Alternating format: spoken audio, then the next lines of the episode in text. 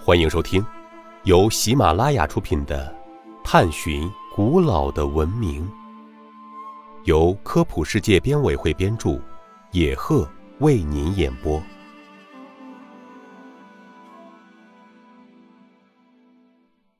第二集：古埃及象形文字是今天字母文字的基础吗？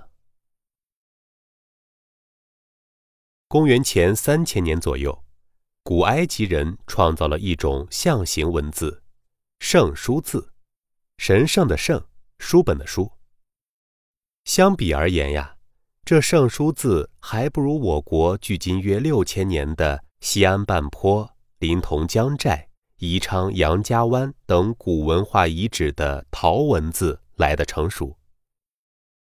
但在约公元前十五世纪，腓尼基人借助这种象形文字，创造了历史上第一批字母文字，共二十二个，只有辅音，没有元音字母。元音字母就是起着发声作用的字母，这就是著名的腓尼基字母。腓尼基字母较早传入希腊，演变成希腊字母，希腊字母又滋生了拉丁字母和斯拉夫字母。成为欧洲各种字母的共同来源，为欧洲的字母文字奠定了基础。听众朋友，本集播讲完毕，感谢您的收听。